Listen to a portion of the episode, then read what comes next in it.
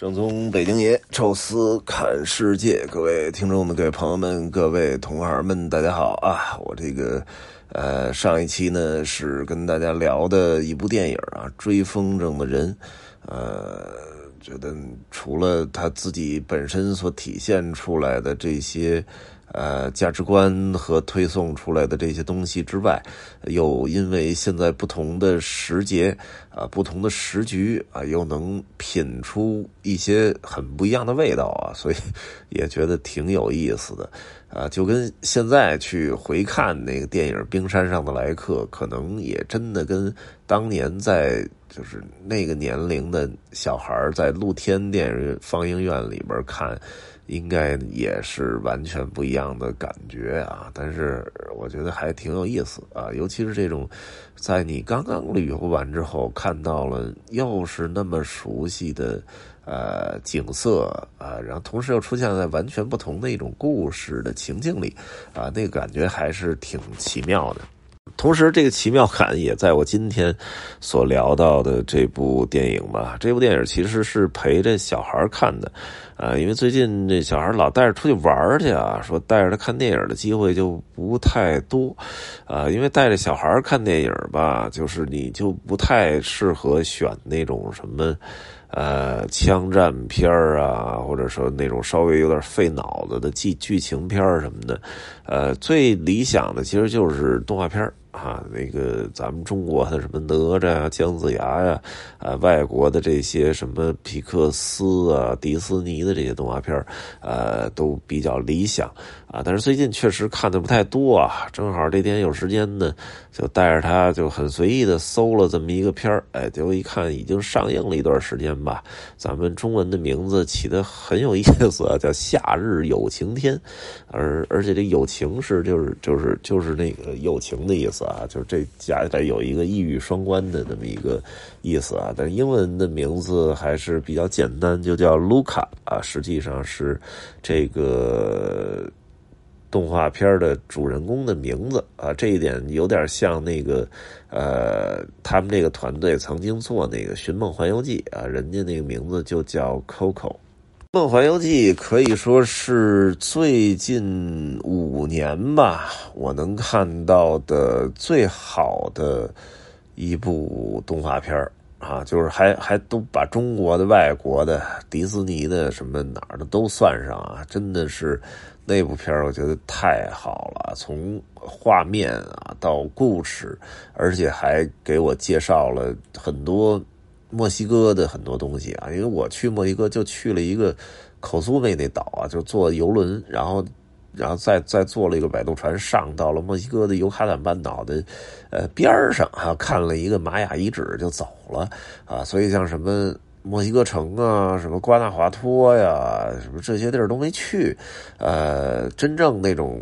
墨西哥的文化、民间的那些民俗全都没感受到，啊，所以就是还挺向往的。看了那片儿，给我就是更大的那种兴趣，想去墨西哥。而这片儿呢，几乎其实就很多东西都是照搬了《寻寻梦环游记》啊，也是一个充满温情的友谊的那么一个故事，啊，完了。名字啊也是起的近似，而且呢也是有拥有意大利的这个外景地，因为他这个名字卢卡其实就一听就是一个意大利人啊，就是这个这个呃，意大利还甚至有一个小城叫卢卡城啊，就在离佛罗伦萨不太远的地方啊，曾经在那儿还发生过一次有点像特洛伊木马一样的这个攻城战。这个片儿呢，因为现在已经快结束了，大家有有机会，其实我还挺推荐去电影院看一看的啊。它在美国都没上映啊，直接放在了那个 Disney Plus 的流媒体上直接放的。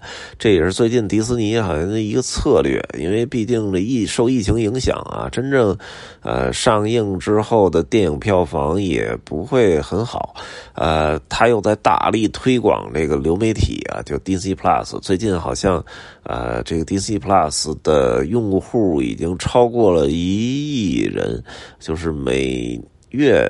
我记得美国的那个好像是交六块九毛九吧，就是七七美元，你就可以看一个月啊。然后就是迪士尼 Plus 上的所有的那些呃电影啊、美剧啊都可以看啊。它现在也是迪士尼主推的，时节也确实对。一个是大力发展流媒体，再一个是因为疫情嘛，就是在放在这上更好啊。所以那时候什么旺达幻视啊、洛基呀，就是包括呃这个黑寡妇那。那个新片据说也是放流媒体上放，呃，为了这个，其实跟那个斯嘉丽约翰逊还打官司啊，说彻底把黑寡妇这这个角色就应该给以后给踢掉了，啊，包括上汽什么的，说也是准备放在流媒体上，啊，所以这片好像在美国就没上映啊，但在中国还是正常上映了啊，但是票房还真的是挺惨淡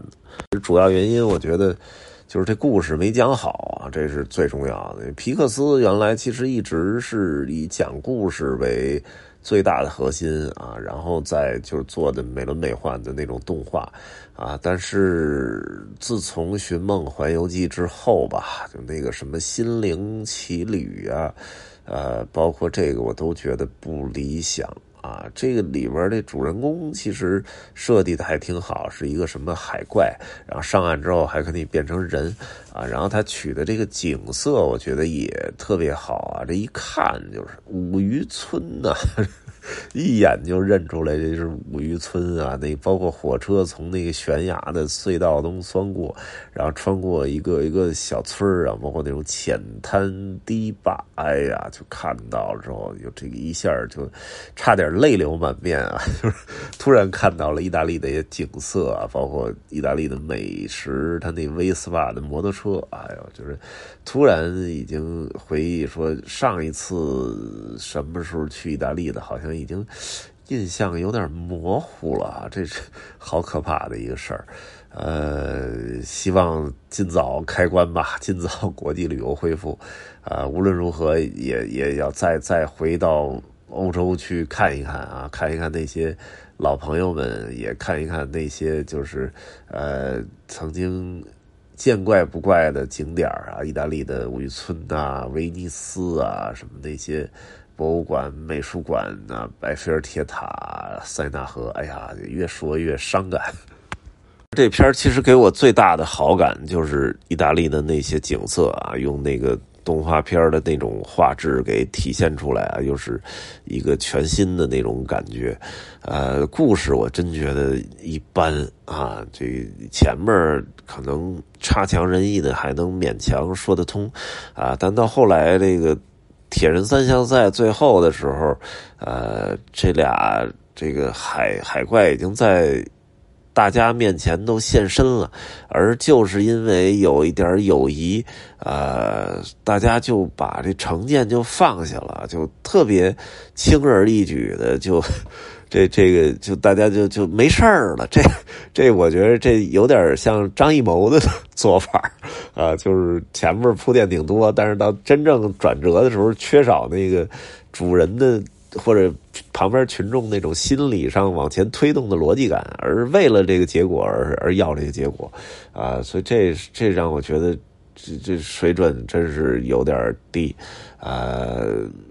当然，它里边致敬了很多东西啊，但是我觉得这故事没讲通啊，这是啊那最大的一个缺陷吧，也也能侧面证明它是呃票房不好的一个原因啊。再一个呢，可能让很多人误会这是一个意大利的电影啊，因为它还是迪士尼和皮克斯的电影啊，但是基本都是说的意大利的事儿，而且我看了一下，导演也是意大利人。啊，所以这片儿其实拍的不是很好莱坞，呃，也是这么一个原因啊。但是我其实在这意大利风上，我是特别喜欢啊，不但有五渔村的这个景色啊，而且还能看到很多我熟悉的意大利的。美食，啊，比如说意大利面啊，虽然意大利面我在哪儿我其实都能吃到啊，国内也能吃到，而且我要想吃的话，直接到那个进口超市买一点那种好的意大利面条，回家自己煮煮啊，然后酱倒都好调，但是永远你也吃不到意大利的吃到的那个味儿。我记得还是哪次就是。差不多是最后一次了吧，就是去意大利的时候，当时是在那个星之城堡啊，去巴尔干那次啊，在那儿找了一个餐厅，手压出来的这个意大利面，哎呀，那个香，而且就是最简单的红酱。啊，因为意大利这个就是意大利面，这个面多啊，酱其实也特别的多，什么肉酱面啊，什么什么酱，但是实际上最基础的意大利面啊，就是四种酱啊，或者说是三种酱吧，就是墨鱼汁儿那个其实用的不是很多啊，一般只有在威尼斯吧比较常见，因为墨鱼汁儿也需要一个新鲜的东西啊，保质期也比较短，所以只有海边才有时候会有一些墨鱼汁儿。我们吃那墨鱼面其实也是为了让让游客找一个新鲜感，啊，真正当地人跟我说，也就是墨鱼面都是很少吃啊，基本还是红白绿这三种，也正正相当于是意大利的国旗，所以有时候意大利国旗是三种意大利的美食啊，也有说就是其实就是三种意大利面的酱料啊，这其实都说得过去啊，因为可能说的都是同一个东西啊，也就是西红柿、罗勒和奶酪。红酱呢，就是 tomato sauce 啊，就是专门的那个那个呃西红柿为主拌出来的，可能有的时候会带点蒜啊，有的时候带点辣椒啊，这就是红酱的那个酱面啊。如果带带点肉丁就是肉酱面啊，但是不带肉丁的，就是就是红酱面啊。我一般就挺喜欢吃这红酱面的啊，就别最好别带肉丁啊，就那样的话吃起来还感觉上。味道更好，加一点蒜汁儿或者什么什么辣酱，就就特别舒服啊。然后还绿酱，我也特喜欢啊，好像叫 pesto spaghetti 吧，啊，其实就是罗勒啊，罗勒叶啊，就是咱们中国应该叫。好像不叫紫苏啊，应该不是紫苏那种东西，就是意大利的那个罗勒叶，咱们中国现在也能买得到。它是把那叶子碾碎，然后再加一点橄榄油，再加一点别的什么东西，啊，完了做出那酱来是绿酱，然后倒是整个意大利面是绿的啊。这个实际上。呃，是这部电影里边最常出现的，就是青酱意的意大利面，哈，呃，那也是我挺喜欢吃的一种酱料啊。然后还有一个就是白酱，白酱其实就是奶酪啊，奶酪兑出来，然后有的时候直接就撒点那个奶酪碎屑就可以啊。但是有有时候直接给弄出来那种白白色酱汁，有点像那个那个那个沙拉酱的那种样子，那个其实是我不太爱吃的，而且白酱其实很少拌那个。条的这个意大利面一般是拌那个通心粉啊，那种 pasta 的时候做那个白酱，然后再那个倒点什么海鲜的那种，有有虾什么的，那那种可能味道会更好一些。这里当然还出现了冰激凌啊，整个小镇几乎每个小孩啊出场的时候道具都有一个冰激凌啊，这也是意大利特别常见的，就是日常的甜食啊，几乎在每一个意大利的小镇小城，你都能找到很多那种手工冰激凌店啊，当地人也特别爱吃，游客也特别爱吃啊，这很多都没有品牌啊，但是反而。特别好吃，